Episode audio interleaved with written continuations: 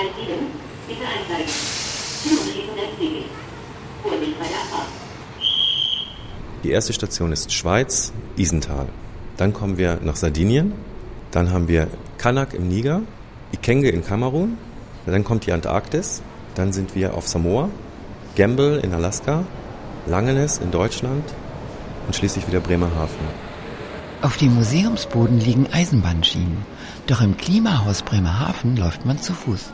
Über die Schweiz bis zum Südpol in die Antarktis auf dem achten östlichen Längengrad. Fredo Mega, der künstlerische Leiter, zeigt nach links und dann nach rechts. Auf der anderen Erdhalbkugel geht es zurück, auf dem 172. Längengrad West über den Nordpol die Arktis, wo die Gletscher schmelzen. Die unterschiedlichen Natur- und Lebensräume auf einer geografischen Linie können im Klimahaus erlebt werden und ihre Veränderungen durch den Klimawandel. Hier sind wir in der Schweiz. Der Raum geht über drei Etagen und man steht erstmal vor einem sehr echt aussehenden Felsmassiv, auf dem auch ein nachgebauter Gletscher sich befindet. Andererseits, wenn man die Wand hochschaut, sieht man aber auch eine Wiese, die sich die Wand hoch erstreckt, auf der eine Kuh steht. Also es ist zum Teil sehr realistisch nachgebaut und zum Teil dann künstlerisch gestaltet. Die Geophysikerin Dr. Susanne Navrat ist vom Max-Planck-Institut für Klimafolgenforschung zum Klimahaus gekommen. Sie ist die Ausstellungsleiterin. Klimawandel ist ja was, was wir auch jetzt nicht spüren können, weil Klima etwas ist, was ein abstrakter Begriff ist. Wir machen erstmal den Begriff Klima erlebbar, indem man bei uns an einem Tag durch die unterschiedlichen Klimazonen laufen kann und sieht, dass eben in anderen Regionen ein anderes Klima herrscht. Man lernt aber auch Menschen kennen, die dort leben und die dann wiederum auch vom Klimawandel betroffen sind. Hm, da ist wieder ein Mensch. Hm, komm, wir schauen weg. Er will uns melken. Also hier kann man zum Beispiel Kühe melken. Das sind natürlich keine echten Kühe, sondern äh, nachgebaute Kühe und es sind auch nur halbe Kühe, die aus der Wand rausschauen. Aber wenn man an den Euter fasst, kommt da auch was raus. Wir können ja mal hochgehen. Das ist jetzt eine Treppe, die wie in den Felsen gehauen aussieht. Kalt ist der Wind in den Schweizer Alpen. Susanne Navrat steigt den Berg hinauf. Da muss man vorsichtig sein, denn manchmal kommt von oben vom Gipfel Geröll herunter. Es gibt halt in, in jeder Reisestation neben, dem, neben einem größeren Raum, wo es mehr um die Landschaft geht, gibt es kleinere Räume, in denen man dann sich mit äh, bestimmten Themen etwas genauer auseinandersetzen kann. Also das ist hier in der Schweiz zum Beispiel Steinschlag. Was hat der Steinschlag in den Schweizer Alpen mit klimatischen Veränderungen zu tun? Dass sich die Auswirkungen des menschlich verursachten Klimawandels längst nicht mehr nur in ganz fernen Ländern abspielen, sondern bereits in unserer Nähe spürbar sind, diese Erkenntnis möchte das Klimahaus möglichst anschaulich vermitteln. Also in der Schweiz hat man eben dieses alpine Klima. Dort ist aber die Erwärmung auch schon relativ stark zu spüren. Zum Beispiel im Sommer 2003 gab es dort einen extrem warmen Sommer. Außerdem schmelzen überall in den Alpen Gletscher ab und vor allem der Permafrost taut auf. Das führt dazu, dass Felsen instabil werden und dadurch kommt es eben zu so großen spektakulären Felsabbrüchen schon erstaunt einen schon. Und hier drinnen ganz toll. Das Publikum darf sich beeindrucken lassen.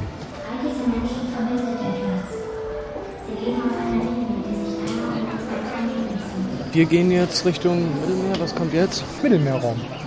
Nach Sardinien. Auf einer Frühlingswiese landet man in Sardinien. Überlebensgroß ist sie. Susanne Navrat, die Ausstellungsleiterin, blickt hinauf zu den Spitzen der Grashalme. Weil alles riesig ist, die Blumen und auch die Käfer, erscheinen die Besucher hier winzig klein. Es gibt einen riesigen Schmetterling, einen großen äh, Hirschkäfer und eine Gottesanbeterin die äh, diese Wiese beleben. Also es geht darum, dass ganz kleine Dinge eine große Auswirkung haben können. Also das bezieht sich ein bisschen auf den Schmetterlingseffekt. Und andererseits ist es natürlich auch mal ein schöner Perspektivwechsel. Wenn man hier reinkommt, ist man erstmal überrascht. Auch der Zivilisationsmüll hat auf der sardischen Blumenwiese gigantische Ausmaße. Eine leere Getränkedose ist so groß, dass sie ohne Mühe von innen besichtigt werden kann. Echt Blech. Das soll jetzt über, über große Dose sein. Ja, wir gehen jetzt in die Dose rein. Also man kann dann in die Getränkedose tatsächlich reingehen und äh, dort an Monitoren das Wetter auf Sardinien bestimmen. Und zwar indem man Wetter, Luftdruck und Luftfeuchte in Casablanca und Castrop Rauxel verändert, verändert man dann im Endeffekt das Wetter auf Sardinien. Und das kann man dann auf Monitoren betrachten, aber gleichzeitig verändert sich auch in diesen kleineren Räumen hier nebenan, in denen dann wieder Originalgröße herrscht, verändert sich dann tatsächlich das Wetter. Also an einer Hausfassade, die bis ins kleinste Detail exakt nachgebaut ist, äh, wird es wärmer. In einem Raum, in dem Wäscheleinen hängen, weht Wind. Und äh, in einem Raum, der aussieht wie ein Stück Straße, da fängt es an zu regnen. Das Klimahaus stellt mit dem Visualisierungssystem des Deutschen Wetterdienstes das Wetter auf der ganzen Welt dar. Günter Delfs vom Deutschen Wetterdienst Hamburg. Als Partner des Klimahauses hat der Wetterdienst seine Daten und seine Instrumentarien zur Verfügung gestellt. Das hochmoderne Wetterstudio in der sardischen Cola-Dose bietet den Besuchern die Möglichkeit, sich als Meteorologen zu versuchen. Das ist eigentlich ein großer meteorologischer Arbeitsplatz, wie er bei allen Meteorologen des deutschen Wetterdienstes zur Verfügung steht. Wir haben da ein Visualisierungssystem. Hierfür hat das Klimahaus die Lizenz erhalten und die bekommen auch von uns die Daten.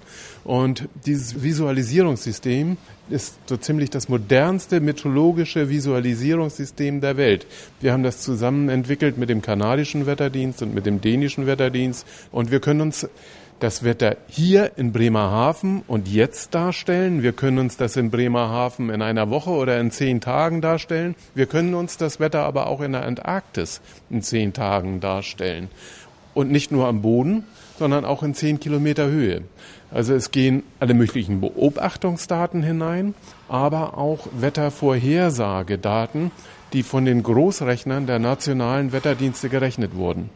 Das Klimahaus will den Besucher sensibilisieren und gerade im Bereich des Wetters, in dem Wetterstudio kann man es wirklich auch nur dann, wenn man dem Besucher wirklich zeigt, wie kompliziert ist eigentlich so eine Wettervorhersage. Nämlich normalerweise sagt ja immer der, ich sag mal, Otto Normalverbraucher in Anführungsstrichen, ich habe ja auch Ahnung vom Wetter, ich gucke in den Himmel. Aber wenn das so einfach wäre, Tja, dann bräuchten wir das alles nicht. Es ist eben doch wesentlich komplizierter und das zeigen wir hier. Nach Afrika gehen wir jetzt. Das Niger nach Afrika. Von Sardinien aus geht es in die Sahelzone, in die nigrische Wüste. Doch bevor die Besucher die Trockenheit und die Hitze dieser nordafrikanischen Landschaft so erleben wie die Tuareg-Nomaden, müssen sie eine Aufgabe erfüllen. Um durch diese Tür zu gelangen, muss man die Begrüßung auf Tamashek sagen. Das ist die Sprache der Tuareg und das heißt Al-Kharas.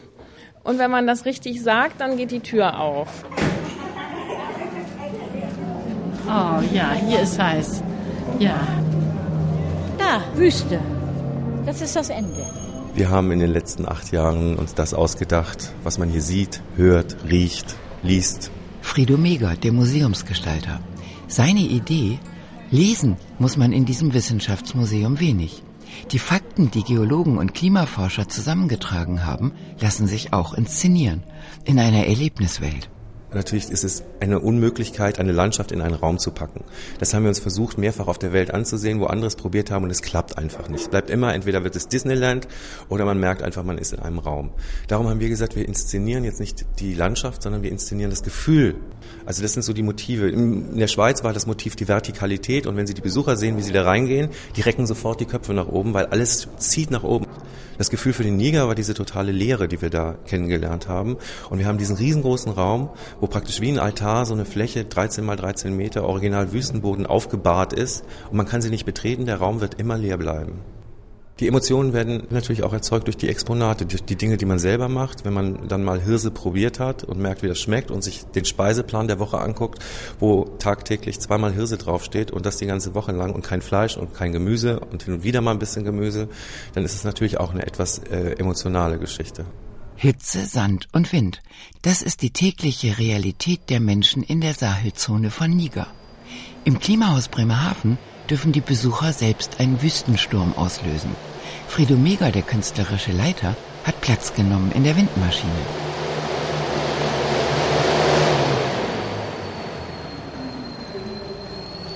Ja, das ist ähm, ein Gerät, mit dem man selbst Wind erzeugen kann. Im Prinzip ein Fahrrad, wo man sich draufsetzt und damit einen großen Propeller antreibt. Und ein entsprechendes Messgerät zeigt einem dann die Windstärke an und wir haben schon bis Windstärke 6 getestet. Es ist sehr mühsam, bis auf Windstärke 6 zu kommen.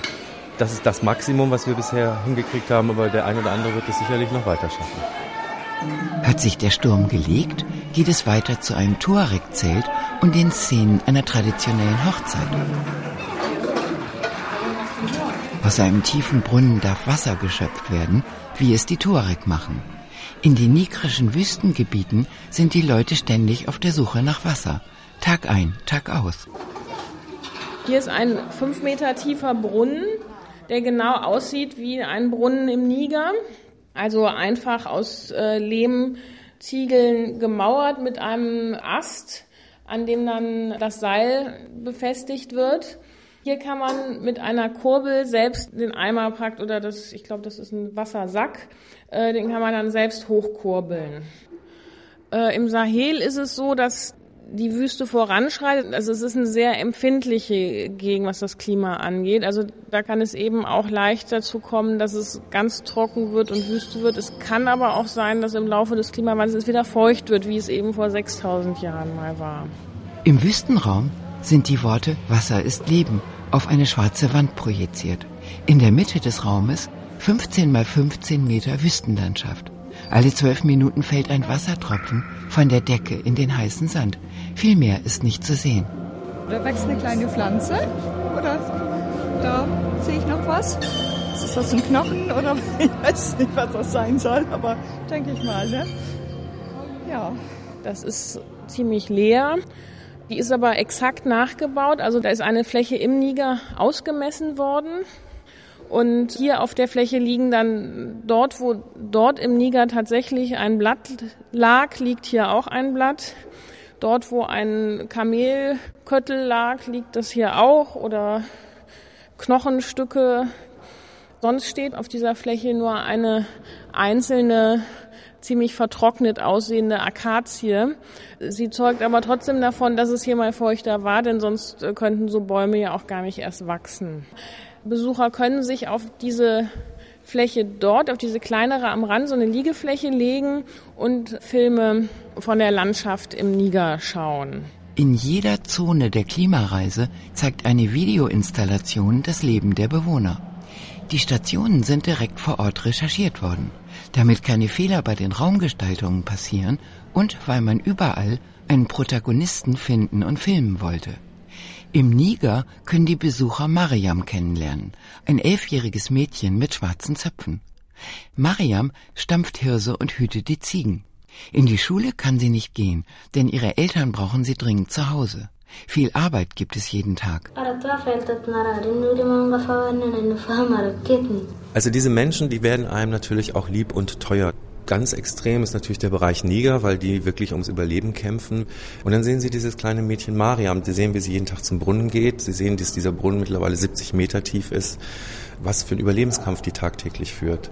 Im Ausstellungsbereich Perspektiven, wo es um die Zukunft des Planeten Erde geht, wird Mariams Geschichte weitererzählt. Was ist aus dem Mädchen und ihrer Heimat, dem Niger, geworden, 50 Jahre später? Wir haben gesagt, also wir erleben das ja auch immer wieder, wenn wir auf Kongressen sind mit Wissenschaftlern. Da gehen dann die Diskussionen um verschiedene Gradzahlen oder ob das Gebiet nun ein Dürregebiet wird oder nicht. Wenn man diese Diskussion mal weglässt und das mal auf ein einzelnes Lebensschicksal runterbricht, was wir hier auch machen, dann erntet man in der Regel wirklich betroffenes Schweigen. Und da geht es nicht mehr um 0,3 Grad oder 0,4 Grad, sondern da geht es darum, dass ein Mädchen, was später als alte Frau, wir projizieren das Leben von Mariam bis ins Jahr 2050, sie kann ihr ganzes Leben lang keinen Fuß fassen. Also sie ist praktisch permanent auf der Flucht vor diesen Dürresituationen. Ein interaktives Wissenschaftsmuseum und zugleich ein Kompetenzzentrum für aktuelle Fragen der Forschung will das Klimahaus Bremerhaven sein. Drei Ausstellungsbereiche gibt es. Erstens die Reise, zweitens die Abteilung Perspektiven des Klimas und drittens die Elemente Feuer, Wasser, Erde und Luft mit über 100 Experimentierstationen. Ja, ich denke, dadurch wird es dann nochmal zusätzlich spannender, wenn man selber die Sachen erforschen und ausprobieren kann. Viel interessanter als ein normales Museum. Also wäre es hier ein normales Museum, könnte man hier nicht so viel Zeit verbringen. Aber mit dem Ausprobieren ist es eigentlich ganz spannend. Warum ist der Himmel blau? Wie viel Wasser ist im Wasserdampf? Welche Bedeutung haben Vulkane für das Klima? Warum verändern Steine ihre Form? Die ganze Ebene ist einfach der Kreislauf des Steines. Steine irgendwann auch wieder in der Erde verschwinden, über Vulkanismus wieder ausgespuckt werden und dann zerkleinern, Erosion und letzten Endes wieder über einen Prozess, Erosion, die Steine werden kleiner, werden abgeschmögelt. Jeder kennt runde Kieselsteine an einem Flusslauf. So wie es die Besucher auch machen dürfen, fischt Michael Liebert, der wissenschaftliche Leiter des Klimahauses, einen Stein aus einem Becken. Und etwas Besonderes ist hier, man soll ja in der Ausstellung immer eigentlich alles heil lassen, aber hier darf man auch mal etwas kaputt machen. So ein Kreislauf eines Steins, das dauert ja oft Jahrtausende, Jahrmillionen. Und hier kann man denen einfach mal ein bisschen nachhelfen, indem man mit Steinen auf eine Platte schlägt. Ich mache das einfach mal. Und man sowohl sieht, dass diese große Steinplatte langsam demoliert wird und auch die Steine, mit denen man draufschlägt, die haben erst im Original eine Quaderform und wenn dann Hunderte und Tausende Besucher im Laufe von Wochen draufgeschlagen haben, werden die kleiner und runder. Nämlich genau das, was auch passiert, wenn durch Wasserströmung, durch ewiges Rollen in einem Flussbett zum Beispiel die Steine mit der Zeit immer kleiner und runder werden. Diese schönen Schmeichelsteine, die man gerne mal aus dem Urlaub nach Hause nimmt. Außerdem sind hier auch der eigenen Kräfte endlich mal keine Grenzen gesetzt. Hier kann man etwas gar nicht zu doll machen. Gleich um die Ecke, im Raum Perspektiven und Chancen, wird über die Zukunft der Erde nachgedacht. Wie könnte das Weltklima 2100 sein? Was können Forschung und Wissenschaft tun? Und welchen Beitrag kann jeder Einzelne persönlich leisten? Fredo Megert, der Ausstellungsmacher. Die Perspektiven mit dem Bereich Chancen hinterher stellt die Frage, ähm, was wird denn geschehen, wenn das Klima sich ändert? Da geben wir dann ganz konkret Handlungsanweisungen an den Besucher. Wie kann ich denn selbst dazu beitragen, CO2-Emissionen zu reduzieren? Also man kann zum Beispiel in den Supermarkt gehen und einen Einkauf tätigen, mit einem Barscanner einzelne Sachen abscannen und dann seinen Einkaufswagen füllen für ein Abendessen für vier Personen und kriegt dann direkt das Feedback, das hat hohe CO2-Emissionen, dieses Produkt hat niedrige CO2-Emissionen. Tatsächlich ist das Ernährungsverhalten, was wir haben, schlicht immer mit 1,65 Tonnen pro Jahr zu buchen. Also es ist auch ein nicht unwesentlicher Faktor. Ja, wir sind hier im Ausstellungsbereich Perspektiven. Und was hört man hier im Hintergrund? Das kennt man sonst eigentlich mehr so aus der Küche oder aus dem Werkkeller. Das sind Haushaltsgeräte, die mit Strom betrieben sind und, wenn man sie anmacht, ja, Geräusche machen. Von der Bohrmaschine über den Föhn bis zur Kaffeemaschine. Michael Liebert bedient eine Tastatur und bringt ein Haushaltsgerät auf Touren. Genau wie zu Hause ganz ungewöhnlich ist, man steht hier so ein bisschen wie an einer Orgel, dass, wenn man das bedient, man durchaus eine Melodie machen kann, die nicht immer so schön ist und dann leuchtet auch noch was auf. Und unter jedem dieser Geräte sieht man eine Zahl aufleuchten, nämlich den durchschnittlichen Ausstoß an Treibhausgasen pro Stunde gemessen. Das wird hier an diesem Exponat, das sind wirklich so, so zwölf Orgelpfeifen mit den Geräten darauf, ganz spielerisch einmal umgesetzt. Wer ist denn hier der Renner? Highscore ist, glaube ich, der Föhn. Die fünfte Station auf dem achten Längengrad Ost. Die Reise durch die Klimazonen führt in den Regenwald. Urwald, ne? Ja. Oh, das ist ja toll. Auch der Boden. Nur langsam geht es vorwärts auf dem verschlungenen Pfad. Der Weg durch das dichte Blattwerk ist mühsam. Und wenn man Pech hat, zieht ein Gewitter auf. Ähm, ein Gang durch den Regenwald. Was wahrscheinlich am meisten beeindruckend ist, ist diese stickige Luft drin. Man, man merkt also, oder man meint zu fühlen, dass es moderig riecht und also sehr, sehr beeindruckend, doch. Es ist sehr dunkel. Sie sehen natürlich, es geht dann wahrscheinlich mehr um, um Fühlen, um Gerüche, um, um die, die, das Beengtsein da drin. Ne? Also sehen kann man nicht viel da drin. Aber es ist trotzdem beeindruckend. Fremd wirkt dieser Wald. Die Luft ist schwer und feucht. Das Klima im Regenwald von Kamerun ist tropisch mit hohen Temperaturen. An einer Hörstation kann man dem Reisebericht eines der Filmemacher lauschen, die zwei Jahre lang die vorgestellten Lebensräume für das Klimahaus bereist haben. Mein Rücken schmerzt. Meine Haut juckt. Diesem Wald begegne ich mit gemischten Gefühlen. Es ist unfassbar, welche Vielfalt sich hier bietet. Insekten so groß wie Mäuse. Ich schwanke in meinem Urteil zwischen grüner Hölle und unermesslicher Schatzkammer. Einen Großteil der weltweit existierenden Flora und Fauna gibt es nur im Regenwald. Doch in bloß 40 Jahren wurde fast die Hälfte des Waldbestandes abgeholzt. Kamerun ist Afrikas größter Tropenholzexporteur. Das meiste Holz geht nach Europa. Experten schätzen, dass in Kamerun in 15 Jahren die ökonomisch wertvollsten Baumarten verschwunden sein werden. Dann wird man den Landschaftsraum Regenwald im Klimahaus wohl umgestalten müssen, meint Susanne Navrat, die Ausstellungsleiterin. Dort geht es mehr darum, äh, wie Regenwald das Klima beeinflusst. Denn es ist erstmal so, dass, dass äh, in diesen Regionen der Klimawandel relativ gering ist bisher noch. Aber die Abholzung des Regenwaldes verstärkt den Klimawandel. Weil der Regenwald äh, Kohlendioxid aufnimmt und wenn er abgeholzt wird, dann bleibt eben mehr in der Atmosphäre. Hinter einem schwarzen Vorhang locken Besucher die Tiere aus dem Regenwald hervor. Lora, Lora! Ja, wir stehen hier in einem kleinen Raum und äh, der Raum ist benannt Klänge der Fauna und es geht darum, Tierstimmen nachzumachen. Und wenn man sich da geschickt bei anstellt, dann plötzlich sieht man auch das Tier. Der kleine Raum ist leer. Nur ein Mikrofon steht in der Mitte. Und an der Wand wartet eine weiße Videofläche darauf, dass die interessierten Besucher aktiv werden. So wie Michael Liebert, der wissenschaftliche Leiter. Ich mache jeweils das Geräusch, was ich höre, das mache ich nach. Und dann kommt genau dieses Tier ins Bild. Und das war ein Reiher. Und ich sehe, ein Reiher fliegt durchs Bild. Na, das muss ich wohl noch ein bisschen üben. Die Tierwelt auf dem achten Längengrad der Erde. Jede Reisestation zeigt auch lebende Tiere. Vögel, Fische, Reptilien. In Kamerun schlingelt sich ein grauweißes Kriechtier durch den Schlamm eines Flussbettes und zeigt seine fleischige lange Zunge. Das ist ein Waldnilvaran und der kommt eigentlich hauptsächlich so im Bereich Kamerun, Nigeria vor. Der Biologe Lutz Fischer hat gerade den Varan gefüttert, eine schleichenartige Riesenechse. Wir sind hier gerade vor dem Terrarium mit dem Varan. Das ist ein Terrarium, das äh, einen kleinen Ausschnitt aus einer Flusslandschaft in Kamerun darstellt. Und das ist aber sehr interessant zu sehen, wie der Varan hier stängelnderweise durch das Wasser zieht und der mittlerweile eine Länge von 1,50 Meter erreicht hat und bis 2 Meter groß werden kann. Das sind auch sehr seltene Tiere, die gar nicht gängigerweise importiert werden.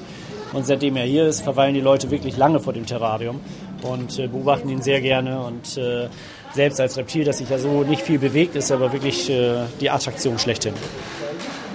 Im Gänsemarsch tastet sich Schritt um Schritt eine Besuchergruppe über eine wackelige Hängebrücke.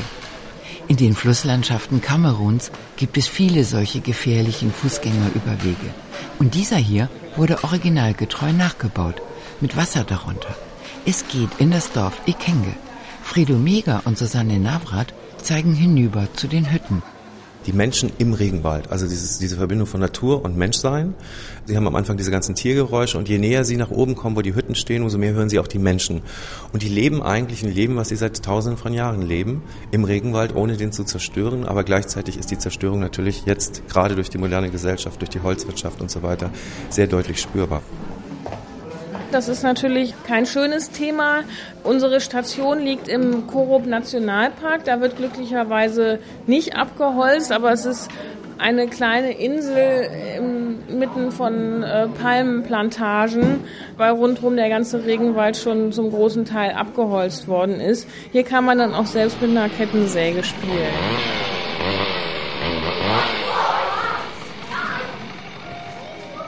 Zur Antarktis? Nee. Afrika sind wir aber sich durch. Normalerweise Antarktis. Ja. Die Gletscher schmelzen verstärkt ab. Was wir sehen bei der Gletscherschmelze ist, dass wir über die letzten 30 Jahre eine Rate hatten, die halb so groß war wie in den letzten zehn Jahren.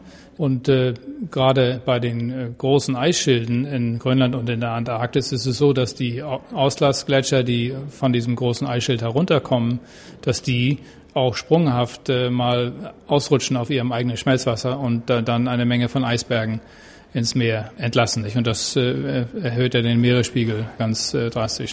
Professor Peter Lemke vom Bremerhavener Alfred Wegener Institut für Polar- und Meeresforschung. Sein Fachgebiet die arktische und antarktische Gletscherschmelze.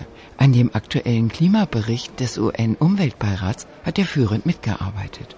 Im Klimahaus ist Peter Lemke wissenschaftlicher Berater. Also die Inhalte sind erst einmal die äh, Erwärmung darzustellen, die schmelzenden äh, Gletscher, das zurückgehende Packeis in der Arktis, also viele Bereiche, wo wir tatsächlich starke Änderungen in der Forschung sehen, in den Polargebieten, die werden hier mit eingebracht. Der Meeresspiegel wird beeinflusst nicht nur durch die Erwärmung der Ozeane, das ist ungefähr 60 Prozent zurzeit, aber 40 Prozent zum Meeresspiegelanstieg tragen eben die schmelzenden Eismassen auf den Kontinenten bei. Ah, Minustemperatur. Hier sind wir in der Antarktis. Es ist weiß vor allem. Es ist Schnee und Eis auf dem Boden und an den Wänden und es äh, ist einfach ein großer weißer Raum. Es ist minus sechs Grad hier. Der antarktische Landschaftsraum ist gleißend hell und eiskalt. Auch wenn es am Südpol tatsächlich viel kälter ist, die Jahresdurchschnittstemperatur liegt bei 55 Grad minus, hier erwartet man, dass ein Pinguin um die Ecke kommt. Man, man fühlt das Klima sozusagen, indem man in diesen Raum geht und die ganze Umgebung ist kalt. Und man sieht, welche Änderungen auf dieses Klimagebiet zukommen. Es gibt zum Beispiel Abbrüche von Schelfeis. Das war vor einigen Jahren zum Beispiel das Larsen B-Eisschelf an der antarktischen Halbinsel, das abgebrochen ist und sich in wenigen Wochen komplett aufgelöst hat. Wenn dieser instabilere Teil der Antarktis, die Westantarktis, wenn die komplett abtauen sollte, dann würde der Meeresspiegel um sechs Meter ansteigen. Bei uns hier würde ich sagen, nicht, nicht so. Das merkt man hier nicht. Also sag, sag ich mal so. Ja. Man kann ja nicht wieder umkehren. Man kann aufhören. Aber wo fängt Aufhören an? So. Auf dem Rückweg der Klimareise geht es auf dem Längengrad 172 West durch tiefe Schluchten und vorbei an Korallenriffen nach Samoa. Von dort aus weiter nach Alaska. Und dann ist man schon fast wieder zu Hause. Auf der kleinen Nordseeinsel Langenes vor Bremerhaven können die Klimareisenden einen Deich bauen. Denn die nächste Sturmflut kommt bestimmt.